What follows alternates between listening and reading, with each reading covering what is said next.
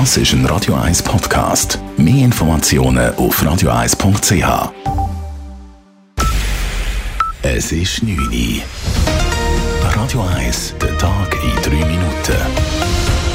Mit der Lara Picorino.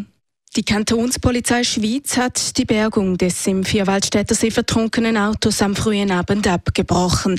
Die Bergung soll morgen weitergeführt werden. Nach dem Mittag haben Spezialisten mit einer Unterwasserkamera das Auto auf dem Grund des Sees geortet, in einer Tiefe von 182 Metern.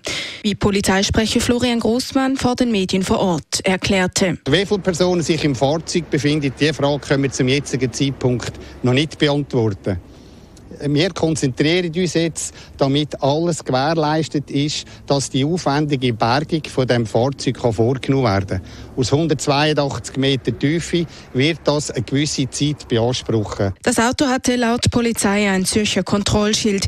Es hatte am Sonntag beim Wolfsprung in der Nähe von Brunnen einen Felsen touchiert und ist danach über die Straße geschleudert und aus einer Höhe von rund 45 Metern in den Vierwaldstätter See gefallen. Der Lufthansa-Streik wirkt sich auch auf den Schweizer Flugbetrieb aus. Die Gewerkschaft Verdi hat gestern die 20.000 Bodenbeschäftigten der Lufthansa zur flächendeckenden Arbeitsniederlegung aufgerufen, um den Druck in den laufenden Gehaltsverhandlungen zu erhöhen. Der Streik ist für morgen geplant. Betroffen ist auch die Konzerntochter Swiss. Rund ein Dutzend Swiss-Flüge werden gestrichen, sagt Mediensprecherin Karin Montani. Aufgrund vom angekündigten Streik von Verdi in Deutschland muss Swiss am 27. Juli Flüge von Genf nach Frankfurt und von Zürich nach Düsseldorf annullieren.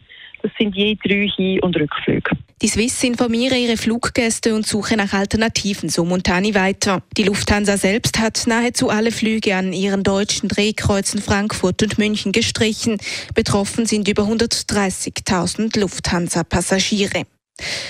Angesichts der Sorge vor einem vollständigen Stopp der Gaslieferungen aus Russland wollen die EU-Staaten gemeinsam Energie sparen. Dazu haben die zuständigen EU-Energieministerinnen und Minister heute in Brüssel einen Notfallplan auf den Weg gebracht.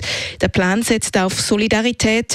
Ab dem nächsten Monat wollen die EU-Staaten ihren Gasverbrauch freiwillig um 15 Prozent senken. Wenn das nicht hilft, könnte es auch zu einer Einsparpflicht kommen. Erst gestern kündigte der russische Erdgaskonzern Gazprom an, die Lieferungen über die Ostsee-Pipeline Nord Stream 1 erneut deutlich zu reduzieren.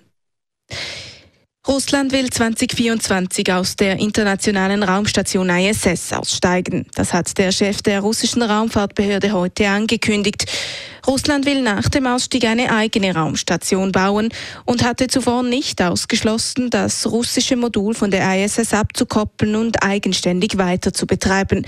Auch eine militärische Erdbeobachtung sei denkbar. Radio 1 Wetter. Am Abend ist es freundlich und trocken, in der Nacht dann wechselnd bewölkt. Morgen Mittwoch kann es noch hochnebelartige Wolken geben. Durch den Tag gibt es dann aber einen freundlichen Mix aus Sonnen- und Quellwolken. Die Temperaturen die liegen morgen bei 16 Grad und steigen durch den Tag auf bis zu 27 Grad. Es bläst ein leichter Westwind. Das war der Tag in 3 Minuten.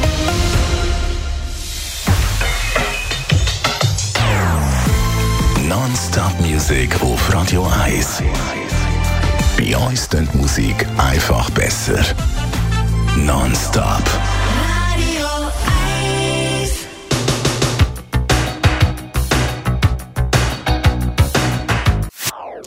Das ist ein Radio 1 Podcast. Mehr Informationen auf radio1.ch.